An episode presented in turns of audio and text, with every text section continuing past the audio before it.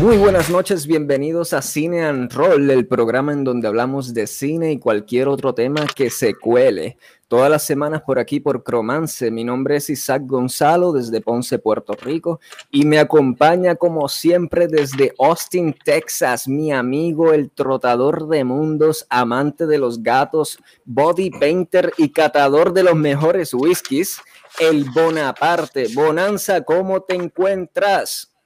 Encuentro de lo más bien, acá muy contento por catar la entrevista que tenemos para esta noche y gracias a todos los que tienen la oportunidad de eh, podernos ver.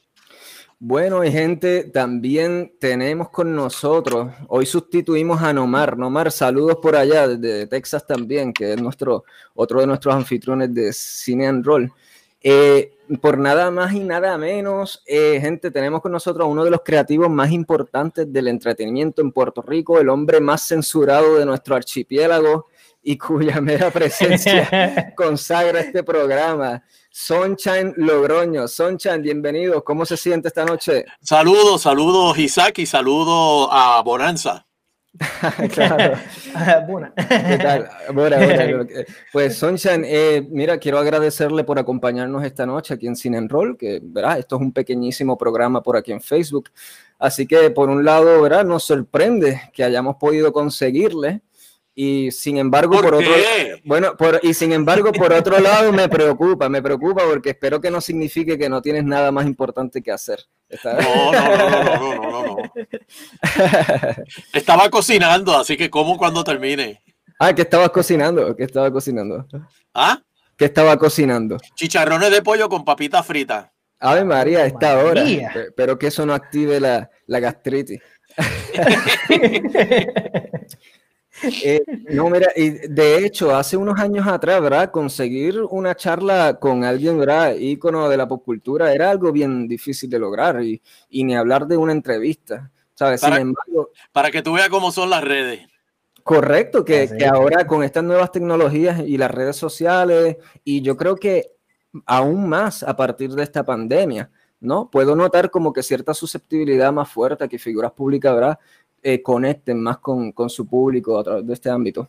Eso es así. Y ahora que acá en Puerto Rico se está poniendo la cosa malita, que, que hay rumores que van a apretar de nuevo la, la, pues, la, seguridad, o sea, a trancar de nuevo porque lo, los casos siguen subiendo, la gente sigue jangueando, los chinchorreos siguen este, por la libre, este, no sé tú por allá por el área sur, pero el, el jangueo los sábados y domingos está bien intenso y eso, pues, desafortunadamente está subiendo los casos de, de COVID. Claro, no, no, no, y aquí hay buenos lugares para ir y, y comer y chinchorrear, como dice, que definitivamente se extrañan. extrañan Pero fíjate, me preocupa una cosa que acabas de decir. Por aquí hay buenos lugares, o sea que tú, eres también cómplice de ese no, No, pero dije, dije que los extraño, que los extraño ah, también. Okay, eso fue. Yo creo que eso fue un Freudian slip. Ah, sí, sí, sí. A ver, y Sonchen, una de las razones también que nos motivó a contactarle, además de que, mire, yo crecí con toda su programación de comedia, muchos de los personajes que, que usted introdujo en la televisión, de verdad que fueron bien influyentes en, uno permanecer, en yo mismo permanecer frente a la televisor largas horas, ciertos días a la semana. Eh, y otra de las razones que nos motivó a contactarle fue un recuerdo bien específico que tenía yo plasmado como que en mi psiquis, y es de esta película Chona, la puerca asesina. Porque e, este es un filme que considero que representa algo importante porque mm. e, es, utilizar el medio de la cinematografía para divertirse, como que para desatar esa creatividad libre que caracteriza como el ser niño, jugar con esas herramientas que nos da ese poder creativo de la cinematografía. Eh, parte del éxito que ha tenido en, usted, así, tú en, tu amplia carrera, tiene que ver con esto, con el no desprenderte del todo de ese niño interior. Mira, Chona, para empezar, Chona fue la primera película para televisión que se hizo en Puerto Rico. Este, después de Chona, eh, hice Los Cazombis. Antes de Walking Dead, ya yo estaba bregando con zombies. Este, y la pueden ver, eh, ambas la pueden ver en el tocino.tv, que ahí yo tengo toda la programación de Sunshine Café, Club Sunshine, todo está ahí en el tocino.tv. Y déjame decirte que lo, lo bueno, siempre mi estilo ha sido eh, eh, lo que yo digo, darle chino a la realidad. O sea, que de momento que la gente diga, oye, yo conozco a alguien así, o yo sé de algo, a, alguien le pasó algo así. Eh, el concepto de Chona, que de hecho está detenida la, nueva versión de Chona, Chona 2, por la pandemia.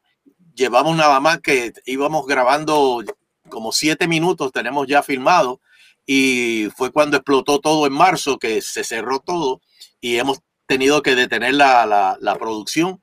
En realidad se han detenido todas las producciones de cine en Puerto Rico.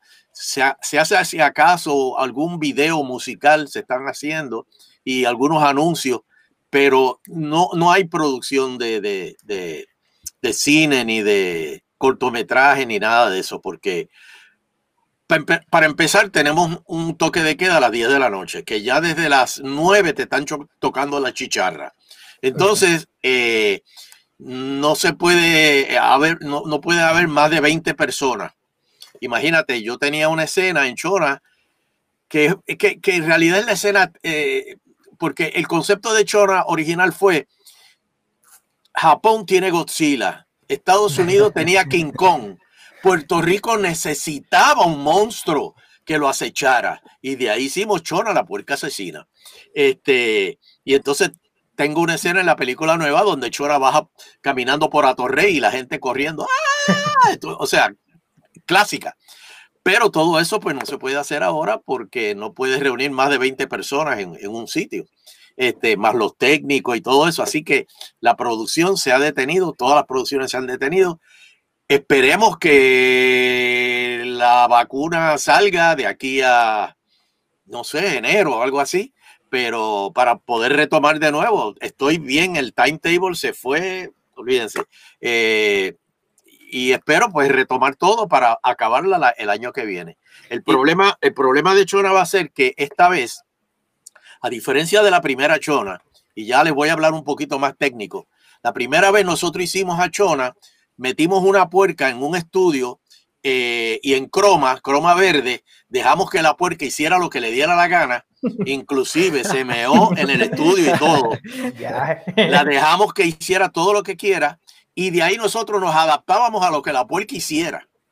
Acá no, acá esta vez nos vamos a ir con CGI. La puerca va a estar, eh, ya se, oh. se, diseñó, este, la va a hacer Reactor Films y, y va a ser diferente. Pero ustedes saben que el rendering de todos estos eh, efectos especiales se tarda un montón. Aparte de la, de la, de la musicalización y la edición y, diseño de sonido, la digitalización de todo, todos estos efectos se tarda un poquito. O sea que yo calculo que se va a tardar la película como nueve, después de terminada, como sus siete o ocho meses en lo que se acaba y que, y que es una película que se puede nutrir, no alterará de alguna manera todo esto que está ocurriendo de la pandemia para nutrirse dentro del libreto, porque creo que es relevante todo lo, lo de la pandemia, tal vez a introducir algunos elementos quizás de, dentro de eso. ¿no? te, puedo, te puedo adelantar de que sí, está el elemento de eh, toque de queda, eh, que el, el gobierno eh, hace un toque de queda para que el pueblo no salga porque la puerca está suelta y eso le puede costar la vida. Pero básicamente no, no tenemos nada que tenga que ver con lo del COVID. Y, ya mismo vamos, vamos porque tengo unas preguntas bien específicas también de Chona y de otras películas de las que tanto ha producido como Cafri Zombie y también de las que ha, participado como actor. Y ya mismo vamos a ir a una sección más específica con eso. Quiero ir un poco, conocer un poco de, del Sunshine como que si nos puede contar brevemente de, su niñez, qué experiencias fueron relevantes como el proceso creativo del Sunshine adulto. ¿Sabe? Eh, y si puede incluir también cuál fue como tu amor a primera vista con el cine, en cuanto al cine se refiere. Bueno, eh, acá entre nos, yo era bastante nerd. Eh, yo no era de jangueo, no era deportista, era bien malo en los deportes y me gustaba siempre la música y, ver cine, la música y las películas. Este, eso era mi, esa era mi pasión. Eh, aprendí a tocar guitarra este, bien joven y, eso pues pasé pues el, la trayectoria de rockero, de, balditas de rock y eso, y después en cuando adulto ya, pues entré en el movimiento de la nueva trova, este, que de ahí fue que salió Moliendo Vidrio con el pecho, el grupo que yo estuve, y también coincidí con Haciendo Puntos, este, y todos esos grupos que salieron en esa época. Eh, de, del cine, fíjate, a, mí lo más, siempre lo más que me impactó, y yo sé que a ustedes pues le va a sonar un poquito, le va a chocar, es que eh, a mí me gustan las películas malas, los B-movies. Ah, yo gozo, gozo con los B-movies. Y se nota la influencia, claro. Entonces trato de, siempre lo que he estado haciendo son B-movies, ¿entiendes? Yo quiero ser el, nuevo George Romero de esta industria de Puerto Rico. Este, y, siempre me, ha gustado esa línea y por ahí me he ido. Y eh, indirectamente he estudiado eso desde, desde jovencito, pues viendo películas así. Lo he estudiado eh, eh, autodidactamente, ¿verdad? Porque no he estudiado algo en, sí, sí. cine como tal. No, porque lo que estudié fue desempleo 215, literatura. o sea, ¿qué tú haces con literatura? Te curas, pero... Claro. Y maestro, yo no sirvo. Pero nada, estudié este, literatura y, y música. Y entonces, pero que dentro de eso, pues más o menos me iba empapando con, con lo que se estaba haciendo en cine, cuando eh, empecé con comerciales, porque yo empiezo en, las comunicaciones, yo empiezo en radio. Y, de radio, pues, hacía mucho voiceover para eh, eh, comerciales de televisión. Y a veces pues iba a, las filmaciones de los comerciales de televisión para ver cómo, cómo era eso. Y, y, siempre me gustó, siempre me gustó. De ahí pues poco a poco fui pasó ahí? Ah, un ¿Te, pasó. ¿Te robaron el carro? No, no, se preocupe, no, fue un terreno. Ah, mi, esposa está al pendiente ahí, ella está pendiente de. Ah, este, me, me, me, siempre me, me gustó eso de, de, las filmaciones y eso. Y poco a poco, pues, fui avanzando. Mi primera experiencia en cine fue con Luis Molina en los cuentos de Abelardo, que el otro día en WIPR la pasaron yo tendría, salíamos en esa película eh, Jorge Castro, eh, eh, ¿quién más? Este, bueno, Orlando Rodríguez, que en paz descanse, y éramos todos chamaquitos. Y, esa fue mi primera, como quien dice, filmación. Y de ahí poco a poco fui haciendo otras producciones, la guagua aérea y por ahí para abajo seguí trabajando en, en cine. Y después fue que una vez ya empiezo en televisión, es que dije, déjame empezar a, probar cómo es esto. Y ahí fue que empecé con los cortometrajes. Que mm. de hecho, eh, tengo, eh, ya los subí, todos los cortometrajes que he hecho, los subí a el tocino.tv. He ganado premios en, en, unos cuantos de ellos. Este, y el primer cortometraje fue Boricua Natural Killer. La pueden conseguir en YouTube. Este, y es más o menos un B-movie. Así que chequenla y, y, después me cuentan. Gracias por la recomendación. Claro que sí, anotadita por aquí. Y entonces, ah, y hablando un poco, Sunshine, de la industria, ¿sabes? de las comunicaciones y del entretenimiento, ¿verdad? En general. Eh, yo considero que es una de las más rápidas como que en adaptarse a los cambios tecnológicos y sociales en general. Eh, Ah, porque aparte de la industria militar y científica, ¿verdad? Vemos como el cine, por ejemplo, siempre está a la vanguardia de introducir nuevas tecnologías para deleitarnos con visualmente, ¿verdad? Sus producciones. Eh, ¿Cómo ve este aspecto? Usted que ha estado en la industria de las comunicaciones ya por décadas, ¿sabe? Que ¿verdad? Después de todo es una característica, ¿verdad? Esto que, que rige todo lo que perdura, la, capacidad de adaptación. Bueno, yo, eh, yo viví la transición de análogo a digital.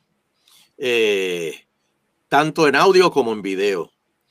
Eh, del tape tres cuartos a beta SP, a beta digital, a, digital completo, o sea, toda esa transición, este, en realidad la, la, viví de grabar en cinta a, a, a grabar de mini disco a CD, y ya a disco duro. O sea que e, e, esa transición la pasé este, completa.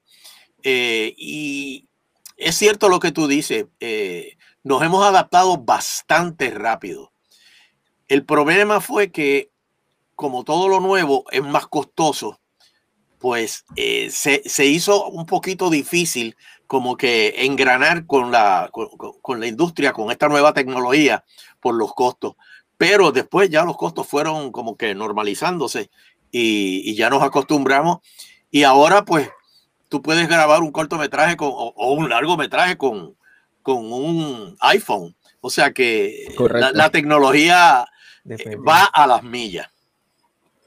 Sí, no, eh, eh, uno de mis directores favoritos, no sé si has escuchado Robert Rodríguez. Eh, claro, que, claro. Que, él, él que, empezó, el... que, empezó, como editor, él era editor y después fue que cambió a, a, a director. Sí, un multifacético y muy popular por, el, por realizar películas como El Mariachi con 7 mil dólares para aquella época, específicamente filmando así en cinta, film que realmente fue un achievement. Yeah. Hay, hay, mucho. Yo creo, yo creo que le salió un poquito más. Un poquito más. Yo, creo, que yo creo que sí. Eh. El sensacionalismo que, de la historia. Sí, sí, sí, sí. Para darle el underdog, tú sabes, eh, el look y eso, pero yo creo que salió un poquito más. Buen punto, fíjate, no lo había considerado, pero muy buen punto. Bueno, ¿quieres añadir algo dentro de esta, esta temática? Sí, sí definitivamente, ya, ya que Sonchano estaba mencionando acerca de los cortometrajes y los, los, los Film Fest, eh, yo de por sí, eh, Sonchano había participado en, eh, como fotógrafo documentalista en el Puerto Rico Horror Film Fest del 2009. Ah, que, Sí, tuve la oportunidad de, ¿verdad? de conocerlo, darle la mano, you know, ese tipo de, de conocerlo. Y, y, y, entonces, de por sí, ese festival le cambiaron el nombre a Luzca Fast, Fantastic Film Fest en el 2016. Sí. Um, pero yo vi como co, co, usted, Sunshine, eh, exhibió eh, eh, ahí pues, Chona y, y, la vio en el cine y yo estaba viéndola por primera vez también ahí en ese año y tuve la oportunidad, ¿verdad?, de, de, de, de compartir esa experiencia, de ver, ese, ese, cortometraje. Uh, le, le, nada, le, le, pregunto de por sí, um, eh, ¿sigue otros festivales, sean de Puerto Rico, fuera de Puerto Rico, algunos festivales que, que tiene como alto, como de sus favoritos o algo así? Bueno, en realidad los festivales que yo he participado son locales. El Cinema okay. Fest, el Horror Film Festival, el, uh -huh. o el Luzca después, y el de Rincón, el Rincón Film Festival, ese fue el último que, que gané también el premio de mejor eh, corto drama y Francis Rosa, que actuó también en el corto, ganó mejor actor. Este, pero fuera de, fuera de Puerto Rico no, no he participado en, en cortometrajes, o sea, en festivales. Ok, eh, pero de por sí, sí sigue algunos de ellos en cuanto a no sé, en cuanto a, a, ver sus películas, tal vez, o haber viajado allá y, y ir al festival, eh, ¿sabes? De ese no, tipo de no, ámbito. No, no, no, no, okay, no, okay, no, tengo, no tengo presupuesto para eso. Pero sí, me gusta ver lo, lo, por ejemplo, los finalistas de diferentes festivales de Cannes, de, eh, de Sundance, de, de Tribeca. Tribeca, este, eh, me, me, me, gusta, me, me gusta ver los, los finalistas y eso. Y, y, es frustrante porque a un cortometraje que para un corto tú tienes 20, creo que son 20 minutos el máximo, eh, le meten chavos como locos. O sea, hay unos production values de, de, de verdad que, que, tú dices, wow, tú sabes. Sus 20 para un cortometraje. claro. Sí, pero que muchas veces utilizan el cortometraje como un demo para luego desarrollarlo en una película, un largometraje. Exacto. Claro, no sé. Piloto, este, yo he hecho muchos demos.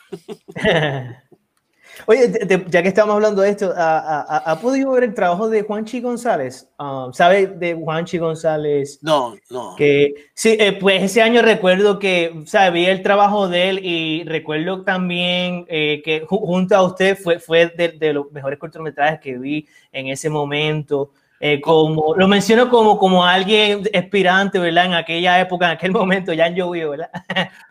¿Cuánto, eh, en qué año fue eso, me dijiste? 2009. Sí, ah, el 2009, cortometraje se llamaba los, los Ellos y los Otros. Sí, era como un thriller así medio me horror. suena, me suena, me suena, sí. Sí, sí, sí, sí muy, muy, bueno también. Sí. Me suena, me suena. Oye, pero, pero fíjate, lo, lo, yo creo que el corto eh, es, una herramienta para todos los jóvenes cineastas que están empezando para, y, yo he cooperado como talento en muchos este, cortometrajes de, jóvenes que me dicen, mira, Soncha, dame la mano a ver si tú puedes hacer este papel y eso. Y yo le digo, sí, hombre, claro que sí, tú sabes. Que, que en ese sentido, pues me gusta eh, ver cómo la gente está desarrollando. Hay algunos cortos, y vamos a sincerarnos, hay algunos cortos que, que son demasiado ocultos. O sea, de estos temas psicológicos que Tienes que, tienes que meterte, tienes que meterte un fili para entenderlo. Pero, este, pero hay otros que son más de acción, hay otros que son más de misterio, hay otros, o sea que hay buena, hay buena, este, hay una cantera de talento aquí de jóvenes cineastas. Eh, estoy totalmente de acuerdo contigo, Soncha. De por sí, ese mismo año vi una serie de cortometrajes en ese mismo festival de un eh, director cubano que eran cortometrajes de, horror, pero mezclado con, honestamente, con, con, con, porno, si se puede decir de esa manera. Porque e, eran escenas demasiado, pero de, you know, de, de sexualizar a, un nivel donde ya esto, esto es más porno que, que, horror, o sea, esto... Eso sí que yo nunca lo he visto.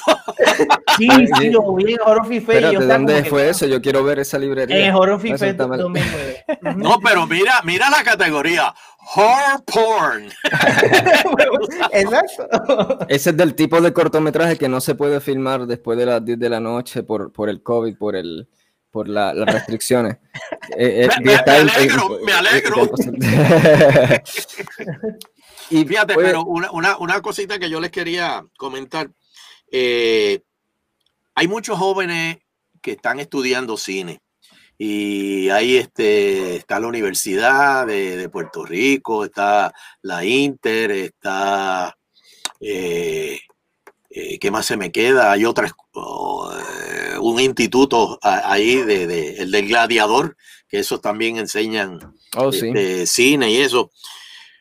Pero siempre he dicho que hay un problema.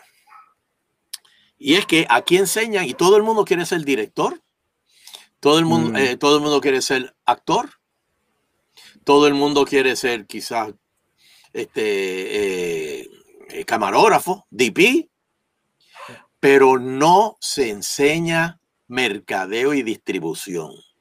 El problema de Puerto Rico no es hacer cine, es quién lo distribuye. ¿Qué vamos a hacer con esa película una vez pasa las dos semanas en, en Caribbean Cinema? Hay que sacarla, hay que buscarle este, outlets a las películas, hay que venderla, hay que ir a festivales para vender estos proyectos. Y eso Todavía yo no sé de ninguna universidad que enseñe un curso de eso.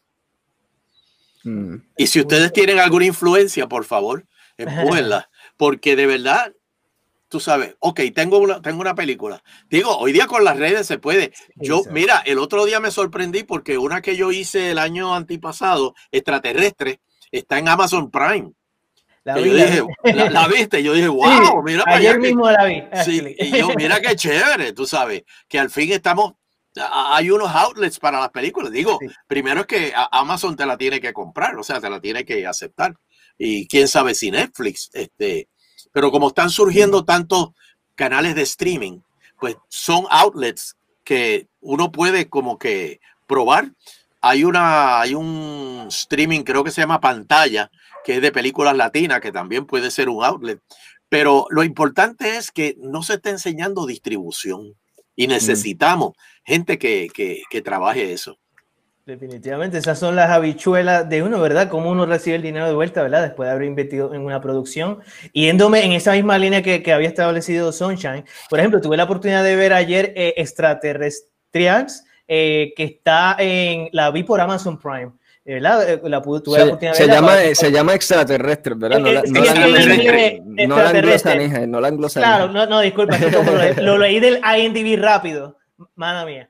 Ah, una película muy buena que más adelante, si tenemos la oportunidad, me gustaría abarcar más acerca de ella, pero intenté de ver otra que se llama Prótesis del año 2019, me ah. maté buscándola en todo ha habido medio a ver y no la pude encontrar. No, no, esa no está todavía.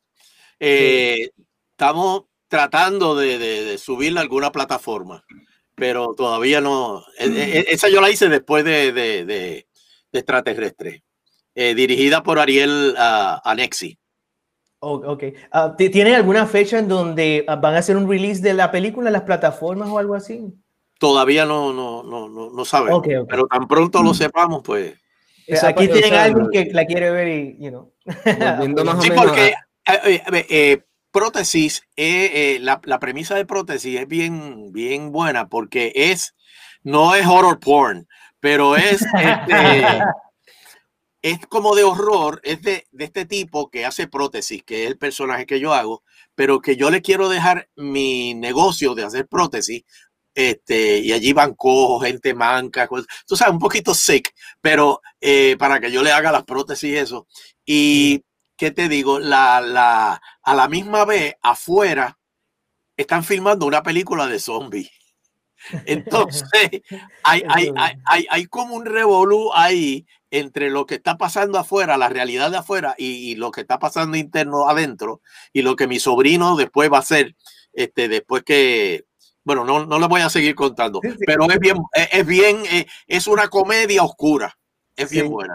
E- Eso mismo, estuve- vi el trailer, el, el, ¿verdad? el cortito de la película, y e- esos mismos vibes me dio la película. Y me acordé de un trabajo antiguo del 85, una película que se llama El Reanimador eh, norteamericana, que Sí. es como, sí, me acordé de esa Sí. película y, y como que esta película la quiero ver, es mi tipo de película así, medio horror B-movie. Sí. Y Denis Quiñones se veía cool en esa película, así con la, la peluca. eh, Espectacular, Sí, es, espectacular. es una cara de Denis Quiñones que quiero ver en una película y, y, se ve bien interesante. Pues tranquilo, hermano mío, porque Denise sale en Chona, ya la firmé. Ah, mira para allá, de hecho. Pero esa es una de las sorpresas.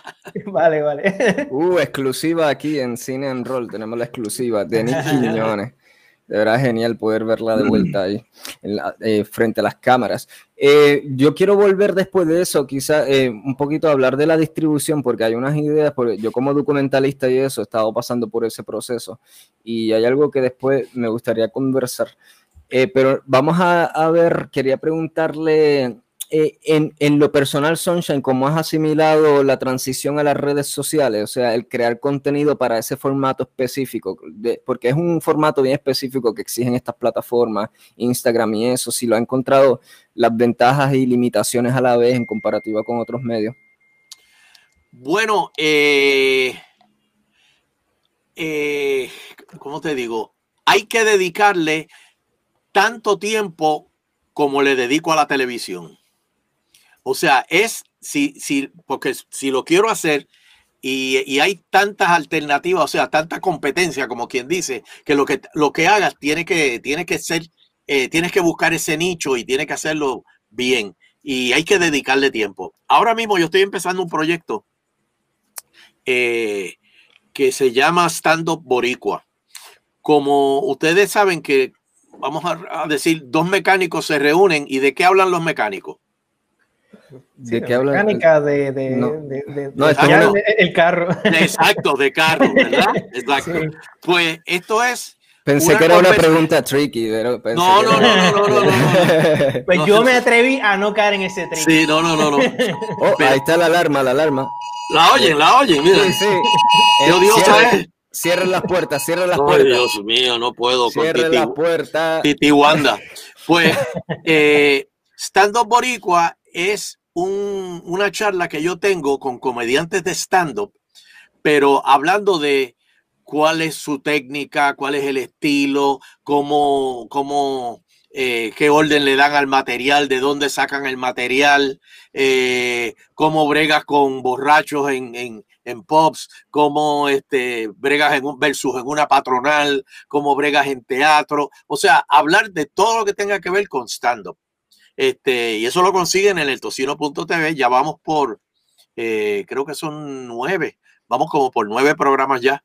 Este, este viernes está Danilo Buchamp, es el, invitado. Y voy a hacer también, voy a, a entrevistar eh, compañeros de stand-up que están fuera de Puerto Rico, este, para también eh, charlar con ellos. Y va a ser interesante. Y después la tercera fase la voy a hacer con jóvenes que están empezando ahora con stand-up. Pero esto es para los amantes del stand-up. Pero mucha gente se ríe con la, con las anécdotas de, de, los comediantes. Pero eso, es eh, eh, el tocino eso ahí, eh, ahí lo que tú, lo que tú me estabas preguntando hace un rato sobre crear contenido diferente. eso yo no lo puedo hacer en televisión porque me van a decir, ah, pero eso no se va a vender, eso. Y yo, perfecto, déjalo ahí. que, ya se lo han dicho mucho, ¿verdad? Ya se lo han dicho, su trayectoria. El boicot, el boicot. Pues sí. Hoy, por ejemplo, me estaban preguntando por las redes que por qué este, yo no produzco miniseries este, y, y hay tantas novelas enlatadas. Bueno, volvemos de nuevo al issue de la distribución. Fíjense cómo ese perro nos va a morder de nuevo. El, problema de hacer una miniserie, por ejemplo, ahora todas las novelas son turcas, todas, dobladas en Chile. Eh, pero ¿qué pasa? Que estas producciones turcas que están muy bien tiradas y unos production values brutales, de verdad que le meten chavo eh, y, y, tienen, tienen, tienen buenas actuaciones y eso. Este, pero eh, eh, eh, estas latas turcas, como las venden en diferentes países latinoamericanos y diferentes países europeos, pues les bajan el costo según las van vendiendo y cuando llega a Puerto Rico, pues tú no puedes comparar una producción original de aquí versus una lata que ya le ha dado 15 vueltas al mundo. Fatmagur le ha dado ya como 20 vueltas al mundo. Entonces, tú no puedes competir con, el costo tuyo de la primera producción versus esta que ya tiene una distribución mundial. Volvemos de nuevo. Si nosotros pudiéramos vender, pudiéramos distribuir esas miniseries de aquí mundialmente, doblarlas a otros idiomas y, y, venderlas fuera de Puerto Rico, pues eso sería otro cantar. Y habría taller para hacer eso aquí en Puerto Rico. Y de aquí yo sé que hay mucho talento para, para hacer eso. Pero volvemos de nuevo, la distribución. Exacto.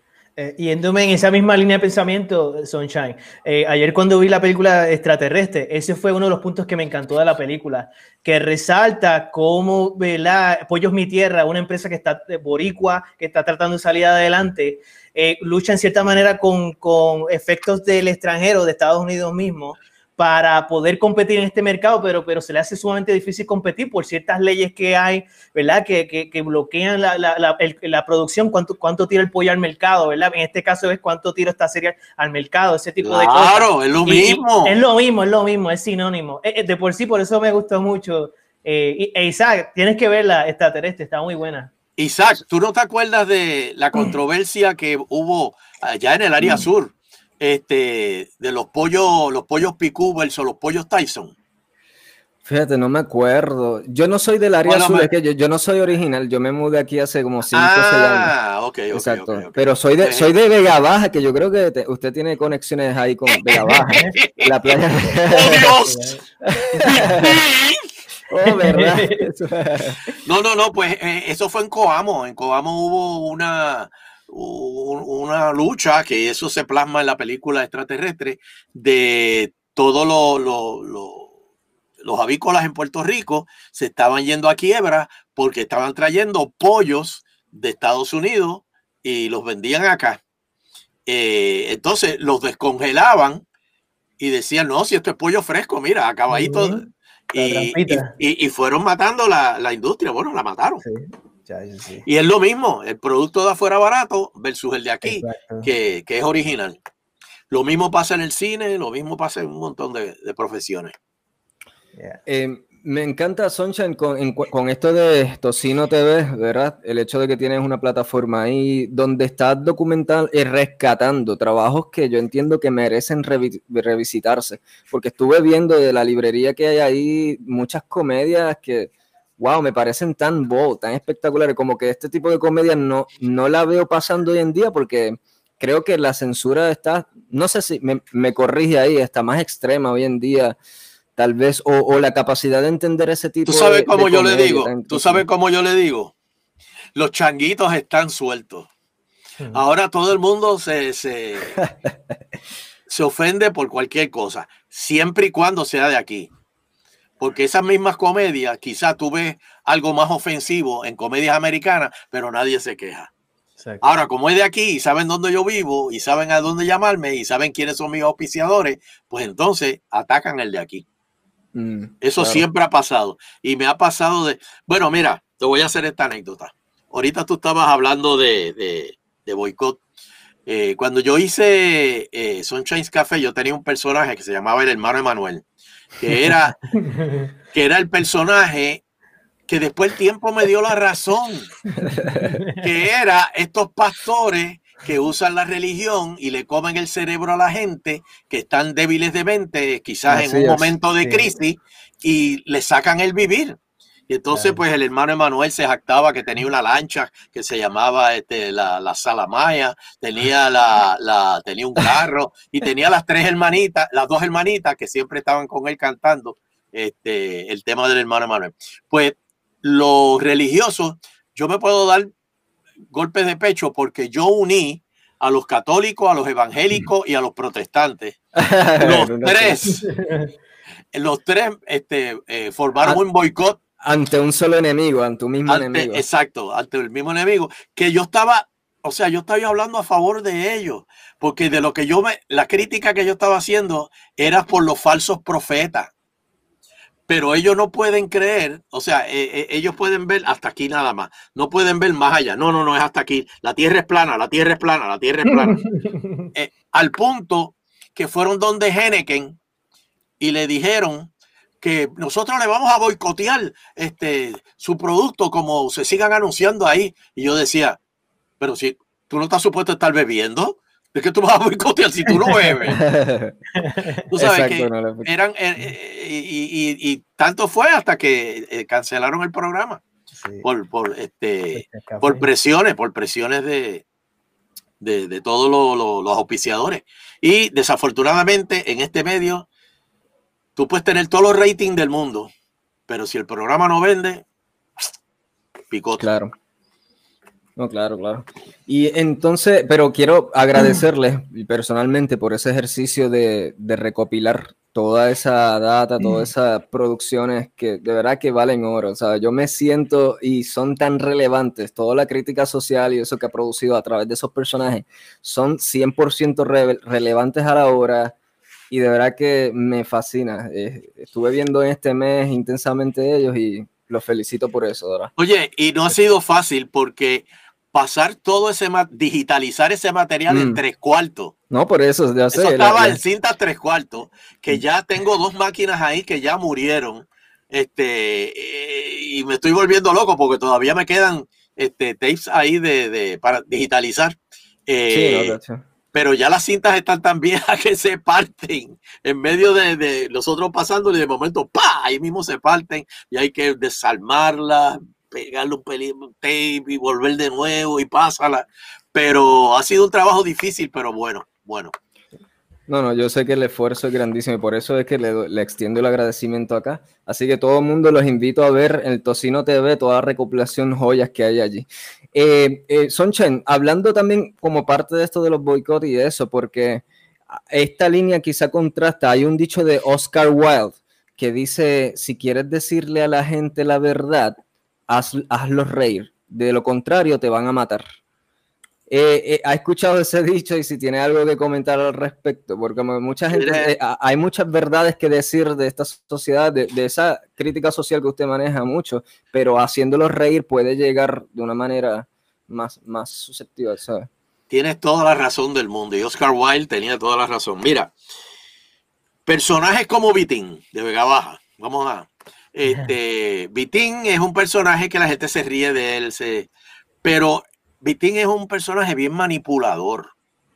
Y un día yo hice una, di una charla en una escuela y un nene se me acercó y me dice, tú sabes que mi maestro de educación física es un Vitín.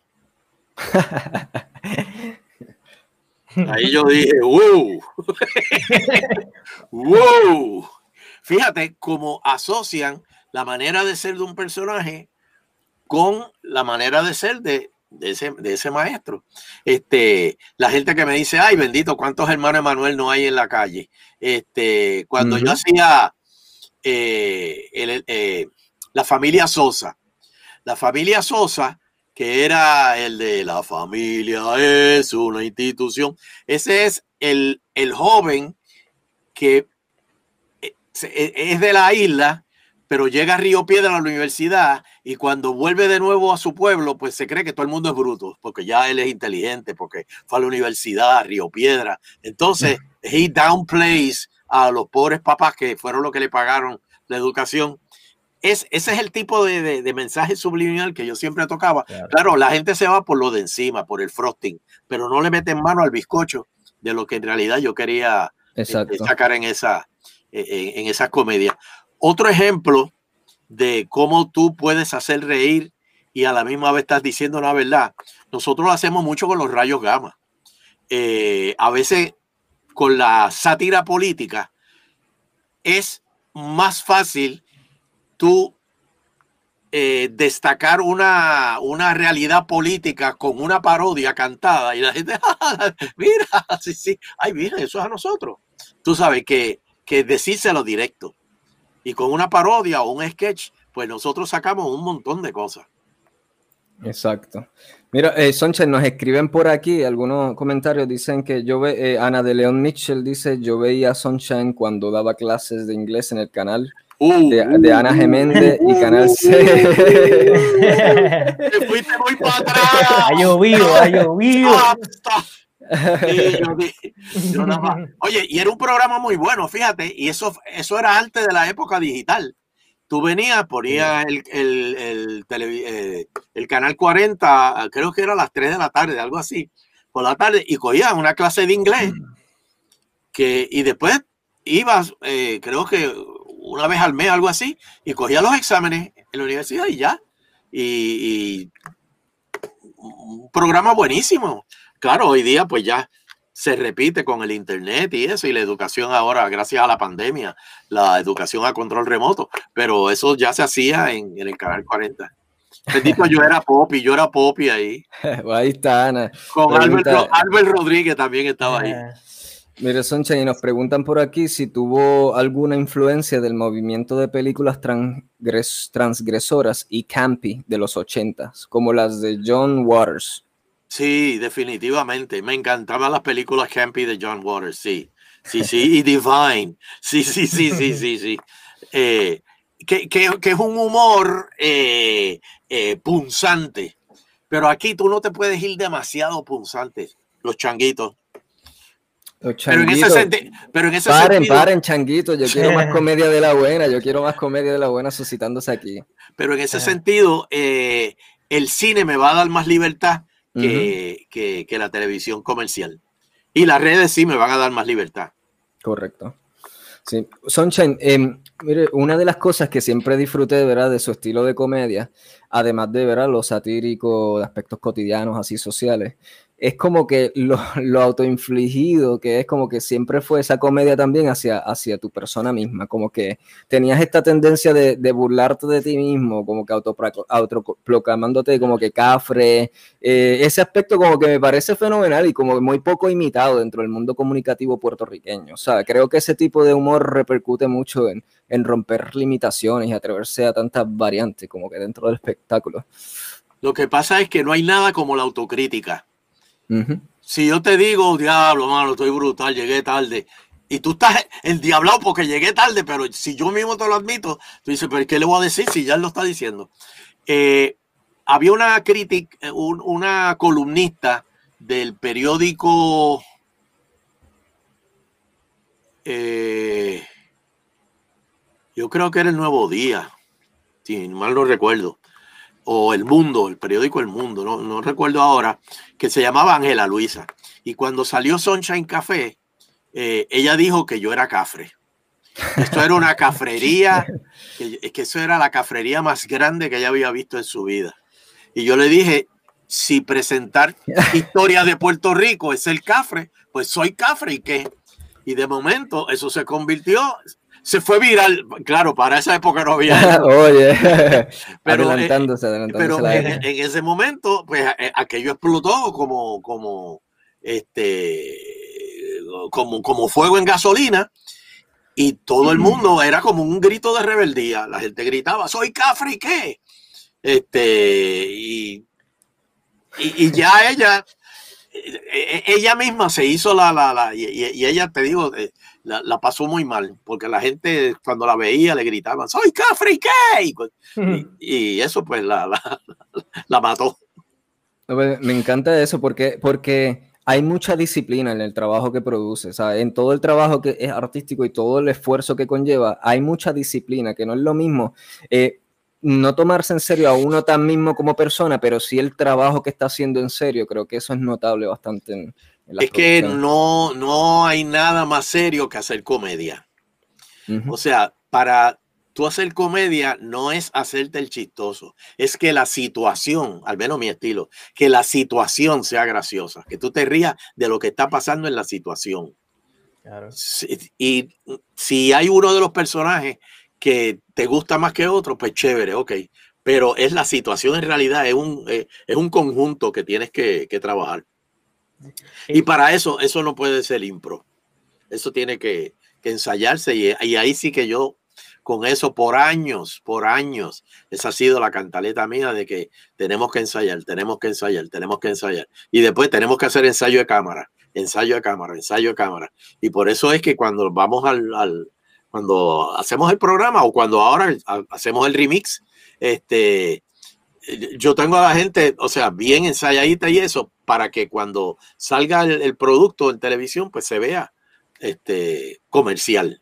Correcto. Sí, mucha, mucha disciplina, muchos aspectos que backstage, que a mí me encantaría que se viera más de esto, de, esos documentales que, que, producen cómo es las cosas behind the scenes. Me fascinaría ver algo así dentro de las producciones puertorriqueñas. Eso, esos elementos behind the scenes no es algo como que he, he visto mucho aquí produciéndose. Como más reality entonces. Pues mira, me has dado una idea. Ah, mira, y nice. De, verdad que me encantaría verlo. Eso mira, me has dado una idea de, ahí tú tienes ahí un contenido interesante que, y hay mucho interés. trabajar. Sí, Yo sé que Eso, eso suma mucho interés a la gente. Eh, y Sonchan, el trabajo como que del artista, ¿verdad? Siguiendo un poco esta línea, es absorber como que el mundo que le rodea, depurarlo, ¿verdad? Como retroalimentarse de este para luego comunicarlo como de una manera más receptible, por así decirlo. Eh, también en tu estilo de comedia, como que veo engranado un aspecto global, ¿verdad? Como que de mundo. Ah, es algo que, que noto en su estilo, como que se nota que es algo que, que se nutre mucho de, de, lo que pasa en el mundo también, no solo lo que sucede aquí en, en Puerto Rico. Me, me, corrige si no es así, pero esto tiene que ver algo tal vez con su bagaje literario. Sí, pero eh, eh, definitivamente, sí, sí. Pero, mira, eh, esto es algo, diste ahora un punto bien importante que ha sido mi pelea con muchos productores, eh, muchos directores de programación que decían que la comedia mía era muy localista. Mm, raro. Y yo decía, no, ¿Por qué tú dices eso? No, porque es que eh, eso que tú estás haciendo a lo mejor no lo entienden en, Santo Domingo, o no lo entienden en Miami, o no lo entienden. Yo le digo, pero ¿y por qué lo entienden, entienden el chavo? El chavo más, más mexicano que el chavo no, no, había nada y todo el mundo lo entendía mundialmente. O sea, la gente fuera de Puerto Rico que ve y, te digo, cuando nosotros vemos los analytics del tocino, hay mucha gente de Latinoamérica, eh, de Latinoamérica y de España que ve el, tocino. Entonces, porque son realidades de Puerto Rico que ellos quieren ver cómo son esas realidades de Puerto Rico plasmadas en una comedia. Y a lo mejor en su país hay algo parecido. Dice, oye, sí, porque acá, pues, eh, eh, ellos saben traducir. O sea, el televidente sabe la diferencia. Y no es que lo que nosotros somos muy localistas, porque mira que nosotros nos metieron eso en la cabeza. Mira, cuando yo fui, yo me acuerdo, yo fui con el concepto de Sunshine Café, donde Paquito Cordero al Canal 2, y él me dijo, no, mi hijo, eso no va a funcionar, tienes que hacer lo que hace Juanma y Bizcocho, y esa es la comedia que funciona. Yo le dije, no, yo no quiero hacer eso, yo quiero hacer esto otro. Entonces, eh, fui donde eh, el hombre más pegado por el alcoholismo en Instagram, Luisito Vigoró, y le dije, eh, Luis, este, yo tengo, vamos a hacerlo, olvídate. Y lo hicimos, mira. Y la historia ya quedó ahí. Pero por muchos años nos decían eso.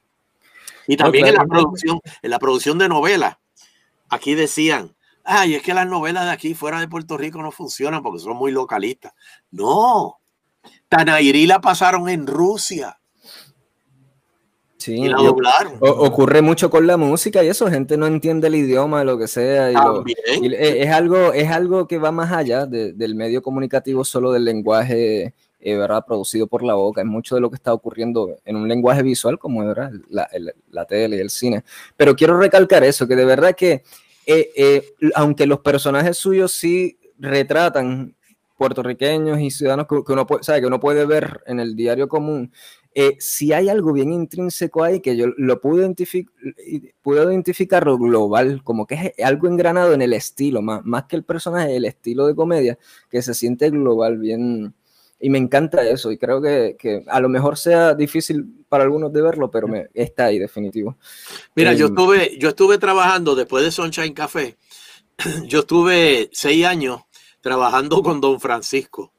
Este, fue una experiencia bien interesante, eh, porque allí me pusieron con comediantes de España, comediantes cubanos y comediantes mexicanos. Y mira, entre nosotros no, no, no, no había diferencia. O sea, nos entendíamos, pero de lo más bien y gozábamos y, y tuvimos contacto una vez después cuando ya Univision se convirtió más hacia, o sea, se fue, target era más hacia el público mexicano. El mismo eh, don Francisco Mario me dijo, mira, Sunshine, esto ahora hay que hacerlo con, como quieren los mexicanos. Y yo dije, bueno, pues ahí ya yo no, hasta ahí, si mientras yo hago lo mío y el mexicano hace lo suyo y nosotros nos entendemos, chévere, pero de que yo trate de hacer lo que él hace, difícil. Y de ahí fue que entonces rompí y volví para Puerto Rico. Pero te digo, hay una comunicación dentro del material que uno hace, si es un material genuino entre todos los países, que no, no, eh, nos comunicamos, nos entendemos, que es lo importante, nos entendemos. Así es, muy de acuerdo. Mira, tenemos a Bona que quiere hacer una preguntita por ahí. Me sacaste la botellita, Bona. Me sacaste la botellita. Es que, eh, Sonchen, tenemos aquí interno, yo sé que no nos está viendo, pero él saca una botellita de, alcohol cada vez que va a decir. Para avisarle, ahora me toca hacer la pregunta. ah, ok, ok. Ese es el Q, Sunshine. Ese es el Oye, qué fallo que no los puedo ver. Ah, eso sí, Ah, ah, sí yendo en esa línea de pensamiento acerca de su, su personaje Sunshine y, personalmente los que uno se identifica, ¿verdad? Como boricua en la familia de uno, hay mis dos personajes favoritos de comedia de, de, de, ti que, que, tú interpretas, actually, son dos personajes que, que, que, hacen sinónimo a miembros de mi familia. En específico, uno de ellos mi abuelo y otro, ¿verdad? Un, un mi tío que tiene su retardación mental. O sea, los personajes son El Pidio Quiñones y Don Pachango. Eh, que son mis personajes favoritos porque es que me identifico tanto a la comedia de ellos. Y, e, e, ese sentido de que, de que, ¿sabes? me acuerda, pero a la misma vez eh, está ese, ese carisma que usted le añade adicional a ese personaje, me fascina. Entonces te pregunto, ¿verdad? ¿Cuál, fue eh, tu motivación en la creación detrás de estos dos personajes, el Pidio Quiñones y Don Pachango? Bueno, el Pidio y, y, y Don Eleuterio, que es el papá, este, mira, don Eleuterio es un experimento que yo hice en radio y es la primera vez que un personaje coge tanta fuerza y nadie lo ha visto. Mm. Porque Eleuterio nunca ha salido en, eh, eh, televisión. Mm. Eleuterio, la gente se lo imagina. y lo bueno de imaginar, lo bueno de eso, que es lo maravilloso de la radio, lo bueno de eso es que tú puedes jugar con la mente de la gente y tú te puedes imaginar cosas de cómo es él, de, de, cómo viste, de, su manera de ser. Entonces, es bien fácil hacer un personaje que piense como yo, pero es más difícil hacer un personaje que piense diametralmente opuesto a como yo. Entonces, es como tener una computadora aquí de que yo quiero decir eso, pero don Eleuterio no lo diría y me tengo que morder la lengua, no puedo decir eso. Este, digo unas cosas que a veces yo digo, concho, pero eso está fuerte, pero el Euterio lo diría, Sunshine no. Y ahí, e, e, ese ha sido el experimento. Por, eh, don Eleuterio tuvo 21 años en Sal Soul. Este, y a veces yo oigo gente que dice cosas que son más radicales que don Eleuterio. Yo digo, concho, eso está bueno para el personaje, eso está bueno para don Eleuterio. El Pidio, sin embargo, lleva, creo que como ocho años en noveno grado pero que gracias a Víctor Fajardo lo pasaron a décimo. Este, y el, el, el pidio es pues, de este nene que de momento en la escuela le, dieron una computadora y, y, descubrió las páginas porno y se pasa, se, pasa, castigándose la vejiga en el cuarto todo el día. Y, por otro lado, sí, por otro lado, este, pues es, es, es bien simple, un chamaco simple, no tiene malicia, no tiene nada, no, es inocentón, inocentón. O sea, no. Eh, y, ese, y esa es la dicotomía entre el Euterio y, el Pidio. Yendo en, esa misma línea, ¿verdad? De sus personajes de, comedia, Sunshine. Eh, de todos estos personajes, eh, ¿verdad? De comedia más en específico que ha interpretado, ¿cuál es su favorito? Mira, uno de mis personajes favoritos, aparte de Don Eleuterio, es el que yo hacía de mami, de mami, por favor. La de dame ah, pan. Sí, sí. Dame pan, claro. Porque ¿quién no tiene una abuela que te trate de controlar? Todos tenemos una abuela que siempre te trató de controlar, de, de, no hagas esto, de que, que, te trató como un hijo, que, o sea, entonces, pues, eh, eh, siempre eh, ese, ese, personaje yo lo voy a hacer mi abuela. Y, y, Marian y yo hacíamos una química, porque Marian, como la hija mía, este, que siempre se quería independizar, claro, con 45 años se quería independizar, y la, y la, y la señora todavía quería jalarla, no quiere soltar. Eso se da en toda la familia. En toda la familia hay una mami escondida. Y son siguiendo la línea de, esos personajes en general, ¿verdad? Porque hay algo bien peculiar que, me gusta mucho de los, algunos de los personajes que creas, y es que los personajes tienen líneas, frases recurrentes, como que frases que le identifican, precisamente como dijo, dame pan, etcétera, que, repiten como que episódicamente, y se vuelven tan icónicas que, yo me preguntaba si, si, si son precisamente estas líneas con las que empiezas a darle forma a un personaje o, después? A mí no me gusta eso. Okay. Acá entre nos. Yo prefiero que el personaje tenga vida propia, pero tener este frase. Lo, que pasa es que hay frases que la gente, por ejemplo, una frase que yo mm. nunca, nunca planifiqué, no, la, que nunca planifiqué, este, la de dame pan, fue porque una vez, este, mami, mami es bella, no tiene dientes. Entonces ella quería, este, tú sabes que antes las abuelas cogían el, pan y lo mojaban en el café. Sí, me acuerdo de eso. Y, y a principio, a principio que yo dije, el, hice el sketch, de la, como la segunda o tercera vez que hice el sketch, le dice a, a, a Sara, ay Sara, dame pan. Y de momento empezó, oye, el personaje ese de dame pan, dame pan, dame pan. Y yo dije, bueno, pues ni modo, pues hay que dárselo. Una frase de, de, de Vitín, ¿estás tenso? Eso no, no fue una frase que yo me, me, inventé y la quise empujar, no. Después la gente empezó, oye, ¿estás tenso? Y, tú sabes, pero no. Son frases que surgen y que la gente la, la, la recoge y le gusta y identifican el personaje con esa frase. Hablando de, de a mí una de las cosas que también más me fascina de su comedia es cuando, cuando incursa en el mundo musical de la música. En general, cuando tiene estos personajes que, que tiran canciones de momento, y eso está tan brutal. Y yo creo que Vitin era uno de los que tenía esas canciones que eran mis favoritas, porque se quedaban en la mente de uno, super catchy. Bueno, al punto, al punto que Baron López hizo un remix de Hombres en la Noche y todavía ah, eso, eso se tira en discoteca. No sabía, no sabía eso. Qué brutal. Mira, eh, y Soncha, ¿en cuánto tiempo tenemos? Este programa dura una hora usualmente, pero no todo el tiempo tenemos a Soncha y tenemos unas preguntitas específicas de, de, de Chona la puerca asesina específicamente. Quiero irme ahí y, y, unas preguntitas rápidas. ¿Crees que tenemos el tiempo? Pues estamos dale, dale, dale, dale, dale, Pues, pues mira, eh, eh, quería ir rapidito como a, a, a este mundo de producciones fílmicas y básicamente hablar de Chona y, y Cafri Zombie. Y tengo entendido, porque para mí las ventajas del cine de comedia satírico, ¿verdad?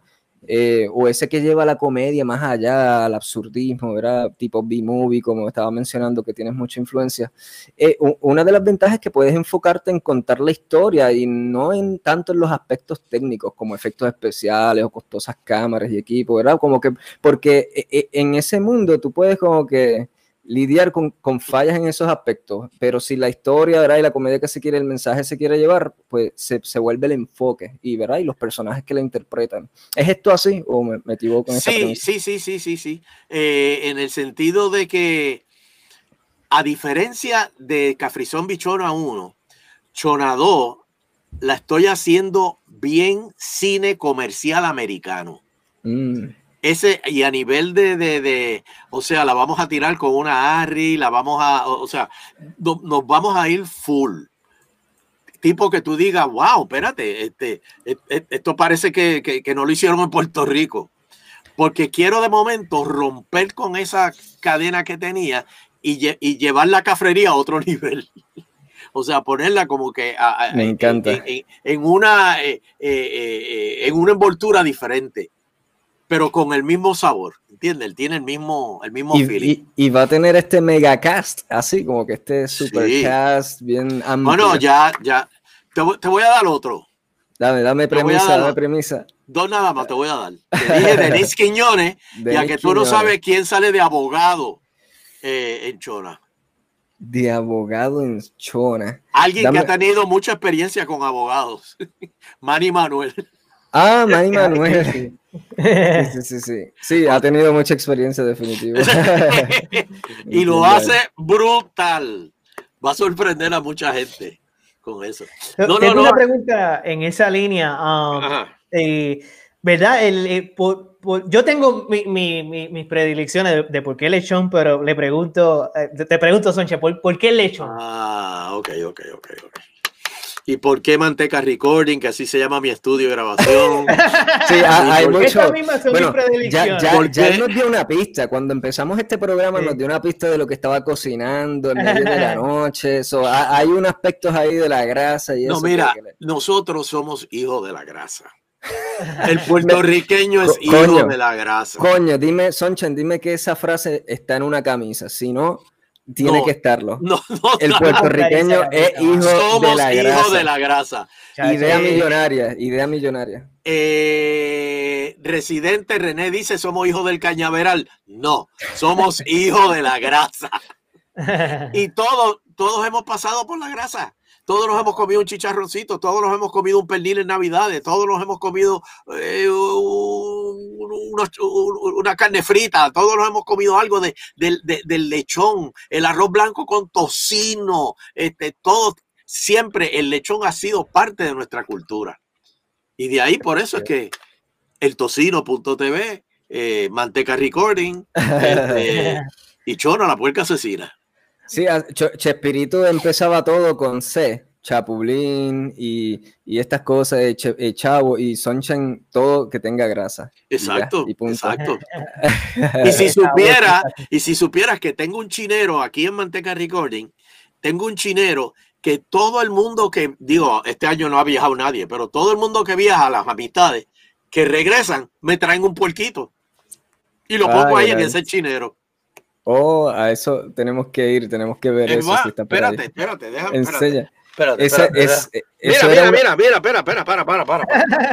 Pero eso era una de las preguntas mira, que mira. le tenía. Ah, mira. Ahí está la familia, lo, lo que tiró la, la, la, la, chona. Sí, mira esto, mira. Estos son de los regalos que me, que, que me han hecho. Los tengo por todos lados. Por Porque eso, es, eso era una pregunta que quería hacerle. Si usted coleccionaba, si coleccionabas cosas y que si nos podría mostrar, y ahí está. Sí, sí, ahora sí, mira. So, todo mundo que quiera obsequiarle algo a Sonchan ahí, algo un extravagante, un lechoncito especial. de diferentes. eh, Bona, ¿tienes algo con respecto a Chona? Sí, sí, eh, ya que estamos en la filmografía de Sunshine, eh, de por sí. Um, Pero no te vayas de Chona, no te vayas de Chona todavía. ¿Tienes algo? Porque yo tengo unas preguntas de, relevantes. De Chona en, específico, en este momento ya se contestaron todas las dudas que, ah, pues, tenía. déjame hacerle esta última preguntita. Eh, esto rapidito, Sonchen. Dime de, de Chona parte 1, ¿verdad? Que tiene un mega elenco. ¿Hay alguien que le ofreció el papel y no aceptó? O, que dudó en aceptar al principio. No, porque eso fue como un telemaratón. Yo llamaba, mira, tú pues sí, está bien, está bien. Mira, yo, tú me puedes ayudar con esto. Sí, está bien, está bien, está bien. Todo el mundo, todo el mundo dijo que sí. Y entonces, Oye, tengo gente desde Tommy Muñiz, José Miguel Agreló. Por eso le digo que es Denisa, Wilson, este, Carlito Colón, eh, eh, Gilbertito Santa Rosa. es como, los Avengers. Es el Expendables. Los Expendables. Sí, por igual. Tacho, un mega cast, un mega cast. De verdad que eso es una de las cosas que me fascina, toda esa aglomeración de, de personajes ahí.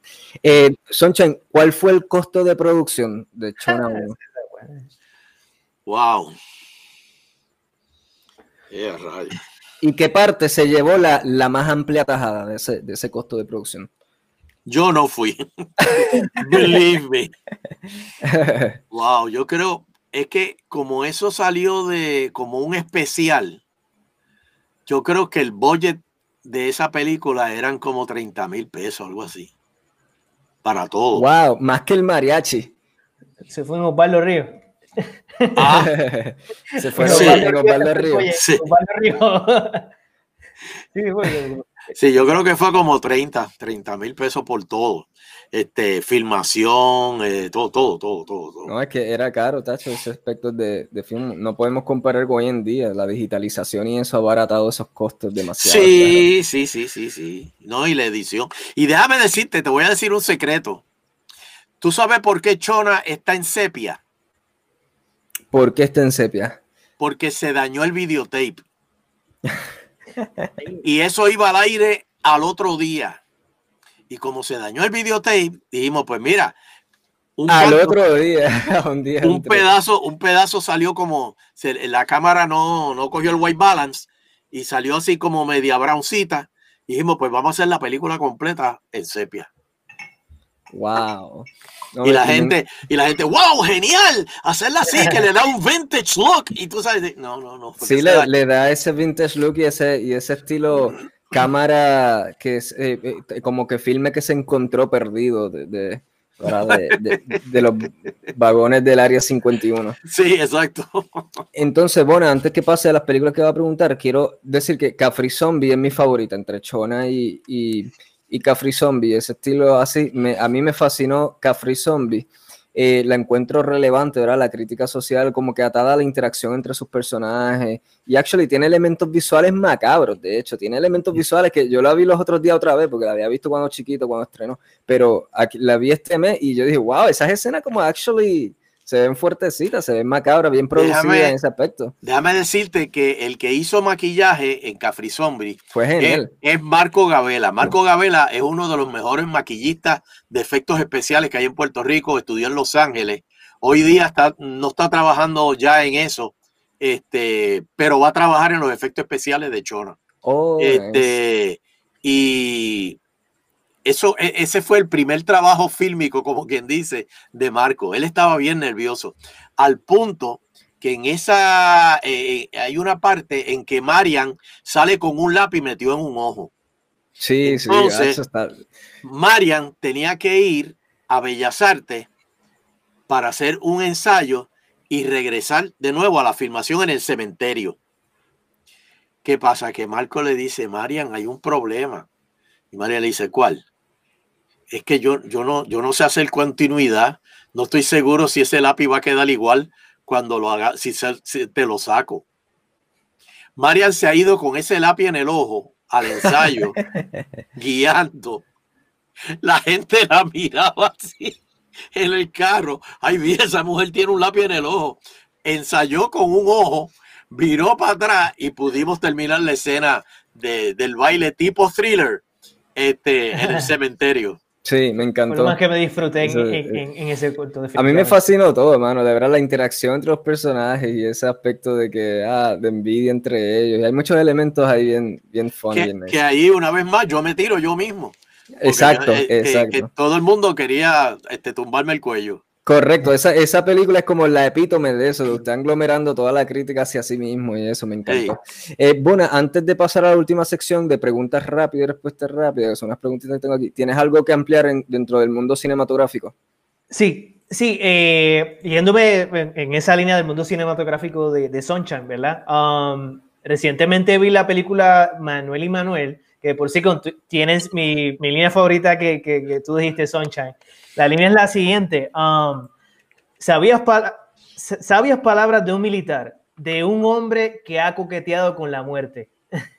Eh, es una línea, no sé, me identifico porque yo como estuve en el Navy un tiempo y a la misma vez, genuinamente es una, es una línea bien cool en donde, ¿verdad? Se usa la palabra coquetear, no, no sé, me, me, me, llamó mucho la atención la línea. Entonces te, pregunto, Sonchan, ¿tú tienes alguna línea favorita, verdad, de algún personaje tuyo que haya interpretado en alguna de, tus películas?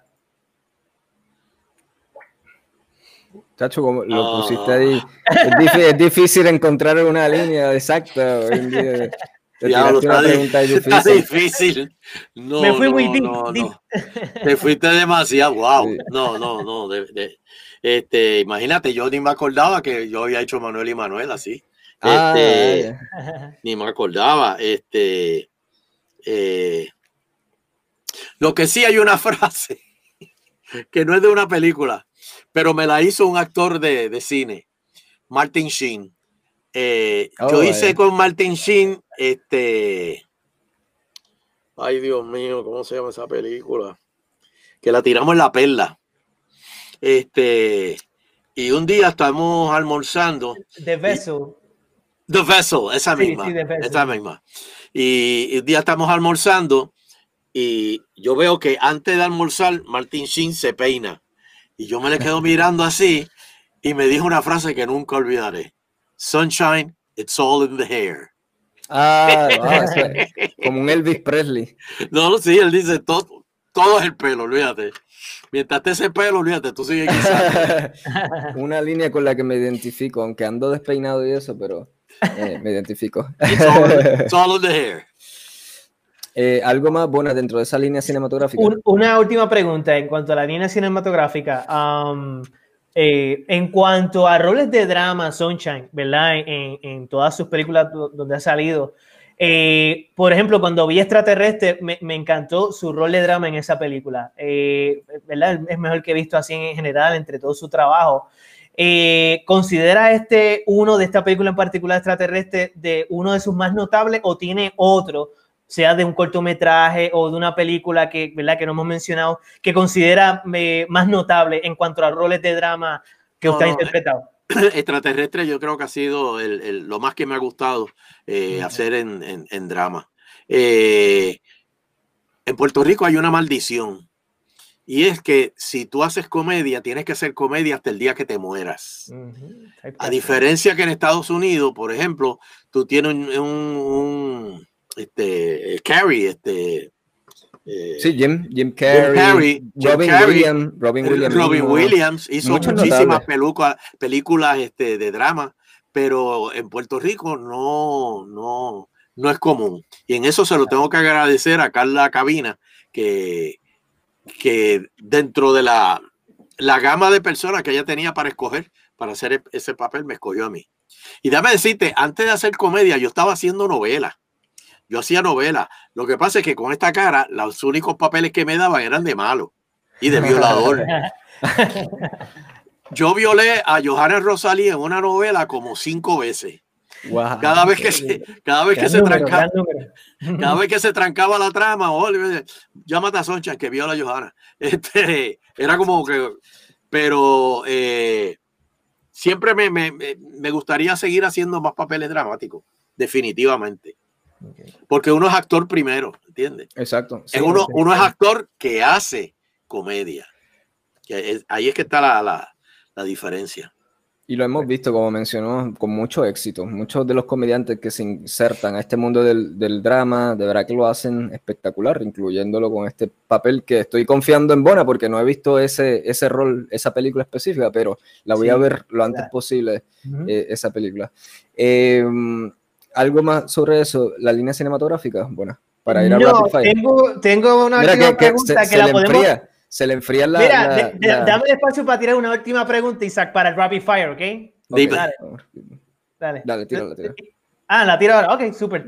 En cuanto a, ¿verdad? Dentro de, de Soncha, dentro de sus propuestas televisivas que han satirizado la política puertorriqueña, como lo fueron los Rayos Gamas y los episodios de Don Eleuterio, ¿cuál usted entiende que, que ha creado mayor impacto y cuál ha sido la diferencia entre estos dos programas en cuanto a impacto, ¿verdad? De la, sí, de la política puertorriqueña, las tertulias y todo esto. Bueno, eh, yo creo que ambos, y por eso ambos están fuera del aire. Eh, en ese sentido, por eso es que han creado impacto, porque eh, cuando los gamas estaban en televisión, llegaron unas llamadas extrañas al canal que en dos semanas dijeron el, el programa está cancelado. Wow. Y, y cuando yo hacía ahora eh, Don Eleuterio en Salsoul, eh, me dijeron, mira, vamos a aguantar el programa, este, lo de la pandemia, lo que pasa la pandemia, que es cierto.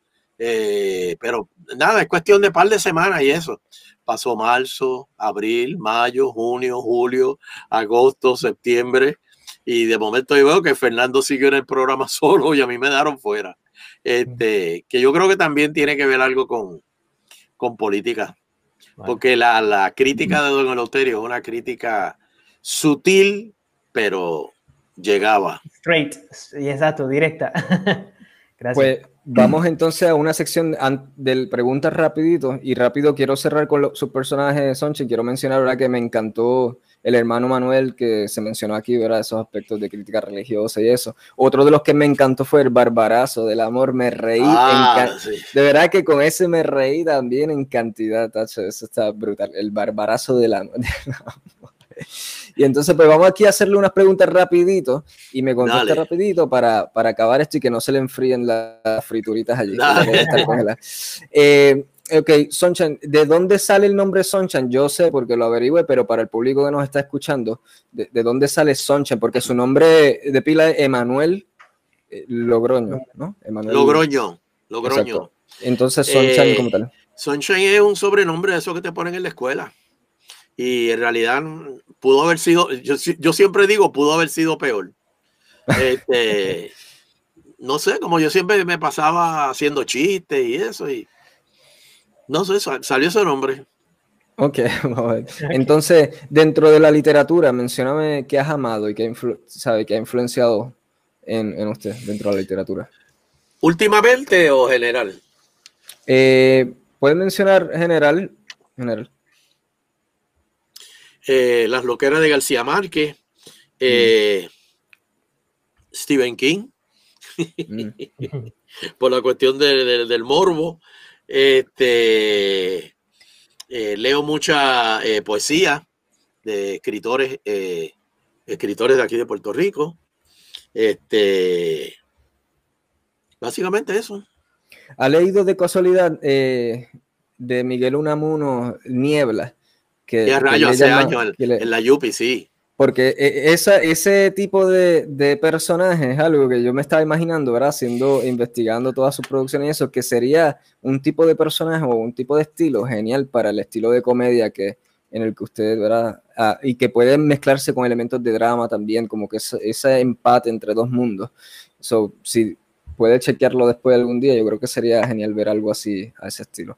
Entonces, eh, a lo largo de su extensa carrera ha conocido y colaborado con numerosas figuras. ¿Con quién se disfrutó más el proceso y con quién le gustaría colaborar? Eh, que, ha dicho, wow, esa persona me encantaría hacer algo, algo, no sé qué, pero algo con persona. Bueno, yo he trabajado con. Fíjate, yo, yo disfruté mucho la- la- una película que hice hace años que se llamaba Captain Ron, que fue con Kurt Russell y, y Mar- Martin Short. Y, y- y fuera de- de- del trabajo, pues nos llegamos a comunicar bastante, o sea, que éramos bien, eh, hablábamos mucho sobre la comedia en Puerto Rico, eh, especialmente Martin Short, que como él le tiene pánico al stand-up, él, lo que hace son sketches, este, y, eso lo, disfruté mucho. He trabajado con, ah, bueno, la última que hice que, que, que me pegaron un tiro, con Keanu Reeves. Este, ah, sí, sí. Réplicas, réplicas. No, no, réplica no. Eh, eh, eh, no, no, no, réplica es la de acá. Este. En Matrix, usted, usted salió, no, no, no, no, Usted salió en Matrix, Sunshine. No, no, no, no, no. Uno de los agentes de eso que estaba peleando así. Para corroborar, la réplica es del año 2018 y sale usted con Keanu Reeves. Um, ah, ahora mismo lo estoy viendo. Ahora mismo lo estoy viendo. Ah, sí, ok, ok, ok, réplica, réplica okay. Es que de verdad se me olvidan los nombres. tranquilo, tranquilo. Este, este, trabajé, déjame ver con quién más. Fíjate, con quién me gustaría trabajar, eh, Believe It or Not, es con Adam Sandler. Ah, vaya. Eso es un triple. lo creo, lo creo, debe ser genial. y que también se ha insertado en el mundo dramático. Tan recientemente una película genial que si no la ha visto se llama Uncut Gems. Está brutal. Está, en Netflix. Sí, está en Netflix. Sí, eso está genial, genial, genial. Eh, Súper. Por ahí entonces, eh, ¿algún suceso en Puerto Rico que merezca hacerse una película al respecto? La vida de Pedro Albizus Campos. Oh, yes, yes, Completa. yes. Wow, wow, wow. Excelente respuesta, me encantó esa. Eh, eh, yo, tiene, usted tiene una relación de amistad con Silverio, Jacobo Morales, ¿verdad? Tienen estos proyectos. Silverio, Silverio es mi compadre. Correcto, porque lo vemos más dentro de esas colaboraciones creativas de los rayos gamma y eso, pero hay una interacción que me encanta entre lo que es Silverio, Jacobo Morales y Sunshine, ¿verdad? Como una química que yo comparo mucho y a ver si yo comparo mucho con lo que era la relación de amistad Dalí, Buñuel y García Lorca. No sé, yo los veo a ustedes tres como, como eso, como a Dalí, el, el, como, como, no, pero hay un aspecto que, que, que, que me, que, ¿sabe? Que como que, ok, yo veo que a así como el, el, el Dalí excéntrico tal vez, o lo que sea, y entonces Buñuel Jacobo, que está dentro de la cinematografía, y, y Silverio dentro de la poesía y eso, como García Lorca, y los veo así, Fíjate, el, el, el concepto de los gamas es indirectamente, y esto no fue planificado, pero indirectamente, la química entre nosotros se da porque Jacobo es el, eh, eh, el ancla, el conservador. Silverio es el que tira la pullita y, saca la mano. Y yo soy el irreverente. Entonces, eh, Jacobo, pues conmigo se, se, indigna y todo, y, y a veces formamos peleas, y, pero eh, eh, así son los personajes. Y esa comparativa, ¿le ve algo de lo de, sí, o, es una, o, es una, locura mía que, No, no, no, no, no, vas por ahí, sí, sí, sí, sí, sí, está ahí, está ahí. Está ahí. Los polos opuestos, ¿verdad? Como crean algo, algo bien bueno, genuino. Pero se crean como personajes porque en realidad los tres pensamos igual. Mm. Pero para, para diferenciar en escena, en escena, pues hemos asumido estos personajes de nosotros mismos. Y, ok, me encanta eso. Y, ok, eh, Sunshine, complétame esto, porque hay una frase que dice, tener un hijo, sembrar un árbol y escribir un libro. Eso es una frase vieja que hay por ahí. Así que ahora para modernizar la cosa, ¿qué le añadirías para, para adaptarla a estos nuevos tiempos? Tener un hijo, sembrar un árbol y crear una aplicación. Ah, Está buena, me gusta. Para estos tiempos, definitivamente. Y para despedirnos, Sunshine, ¿qué películas o series estás viendo? ¿Qué películas o series que estás viendo recientemente ahora? Cuando apagues esto y eso y te sientes ahí, ¿qué vas a estar viendo? Señores, si ustedes quieren ver una actuación brutal y tan y tan asquerosamente natural, tienen que ver Succession. Succession. ¿De cuál? está en HBO. Anoche en los en los Emmys se ganaron, creo que como cuatro, cuatro premios. Es con Brian Cox y, unos, y unos actores este, no, muy conocido, y una actriz australiana que se llama Sarah Suk, que es espectacular. O sea, tú dices, no están actuando. Están hablando. Está, está, e, esto, esto es un reality, no es actuación. Entonces, de momento la cámara se va en, en Hangel, de momento se van en, a nivel de plano completo, la cámara sigue y la acción sigue, de momento se van eh, este tipo cámara 1 y cámara 2. De verdad tienen que verla. Perfecto. El, género de esto es, es, que es acción, sci-fi. No, no, no, es drama, es drama. Es, una drama. Okay. Es drama de este, eh, este hombre que es el dueño de un conglomerado de estaciones de televisión y prensa y eh, ya está por retirarse y se lo tiene que dar a uno de los tres hijos, cuatro hijos. De los cuatro hijos, de momento tú dices, no, pero este no puede ser, y este menos, y este otro, y este y, y hay otro que es periquero, y hay otro, o sea, pero de verdad, por favor, vean las actuaciones, son increíblemente natural. No se ven acartonados, no se ven diálogo. Ustedes no ven el diálogo ustedes ven gente hablando. Es, a eso me refiero. Okay. Muchas gracias por la recomendación. Y una, y una que empecé a ver también anoche, porque es que yo a veces me amanezco por, viendo series, este, que empezó con, eh, se llama Nurse Ratchet en, Netflix. Okay. tampoco no he escuchado. Que, que, no, es una enfermera asesina. ¿Esa es de, horror entonces o va por el eh, thriller psicológico? Sí, sí, no, no, en medio de horror thriller, sí. Y, y, son con los actores de American Horror Story, una serie que también me fascinó. Por lo dark que es, de verdad es bien buena. Hay, hay, una en HBO Max que estoy viendo, genial, se llama, de ciencia ficción, se llama eh, Race by the Wolves. Race by the Wolves, Si le gusta es buena, es si, le, si le, gusta el terreno de la ciencia ficción, esto es lo mejor que yo he visto dentro del terreno de ciencia ficción en estos últimos 10 años, no sé. Ok, ok, pues la voy a chequear. Algo trascendental, espectacular. Pues Sunshine, despídese de su público y luego voy a poner la musiquita de cierre y cierro el programa y behind the scene quiero decirle algo por un minuto y va con, baja sus frituras por ahí. Ok, mira, y este, gracias, gracias por haberme invitado. Este, eh, espero que hayan disfrutado la conversación, porque esto fue una conversación. Sí, definitivamente. Este, quiero también invitarlos a que eh, vayan a Spotify o iTunes o Google Play para que vean, eh, escuchen, mejor dicho, el disco de Clandestino mm. de que más o menos hizo una recopilación más par de canciones nuevas, este, y está ahí, se llama Clandestino, queda algo. Este, ese es su grupo, ¿no? Un grupo musical. Ese es el grupo musical. Desde, la juventud tiene, tiene desde hace años, ¿no? Mm, bueno, como, como 20 años más o menos. Ok, wow. Entonces este, tiene en Spotify. Está en Spotify, iTunes, Google Play, en todas las plataformas digitales lo encuentran. Ok, gracias por la recomendación. Clandestino, queda algo. Y está el Tocino TV. El tocino... Y el Tocino.tv, este viernes a las 9 sale el programa con Danilo Buchamp. Que de verdad no puedo recomendarlo más, una plataforma que recopila, eso es oro, recopila de las mejores comedias que se ha hecho aquí y entonces eh, sigue produciendo actualmente para actualmente, eh, producto, eh, estoy produciendo Pégate al Mediodía y con mi esposa y Hilda y, y Remix los miércoles a las 10. Pues Bonanza, despídete a los Walter Mercado, Bona. Oye, para ¿la vieron?